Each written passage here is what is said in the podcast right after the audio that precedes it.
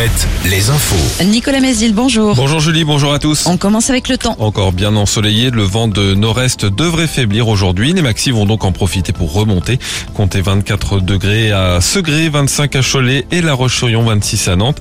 On gardera ce temps tout le week-end et probablement la semaine prochaine aussi. Des conditions météo qui poussent le préfet de Loire-Atlantique à prendre un premier arrêté de restriction des usages de l'eau. Il concerne le secteur du marais breton placé en alerte.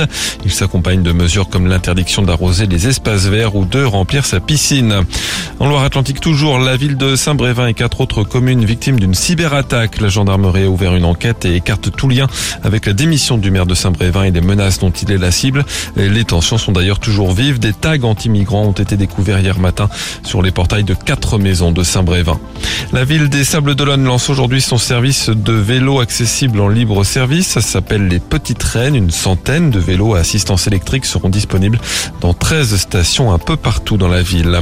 À partir de ce soir, le château du Plessis-Bourré près d'Angers accueille un spectacle pas comme les autres. Pas de scène ni de gradin, mais un parcours à l'intérieur du monument pour y découvrir une adaptation du conte La Belle et la Bête, un spectacle qui mobilise près de 500 bénévoles et 30 comédiens professionnels.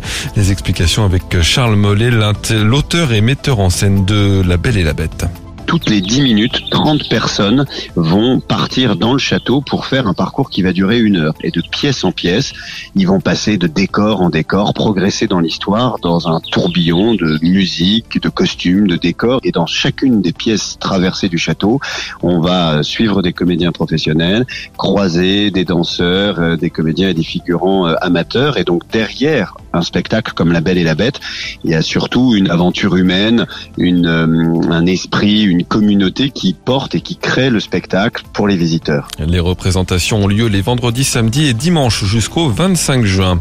Le foot en national, c'est la dernière journée du championnat. Cholet assuré de se maintenir se déplace à Avranches. En basket, fin de saison pour les Choletais battus en quart de finale de l'élite par les Mets 92. Défaite hier soir de 12 points en match d'appui à Levallois et en Pro C'est fini aussi pour Angers dominé par euh, Chalon en quart de finale. Enfin, en handball de la Star League au programme ce soir, le HBC Nantes reçoit Nîmes et doit gagner pour rester dans la course au titre. Très bonne matinée à tous sur Alouette.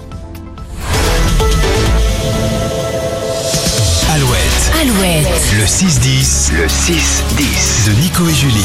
Alouette. Très bon vendredi avec Alouette. Alors imagine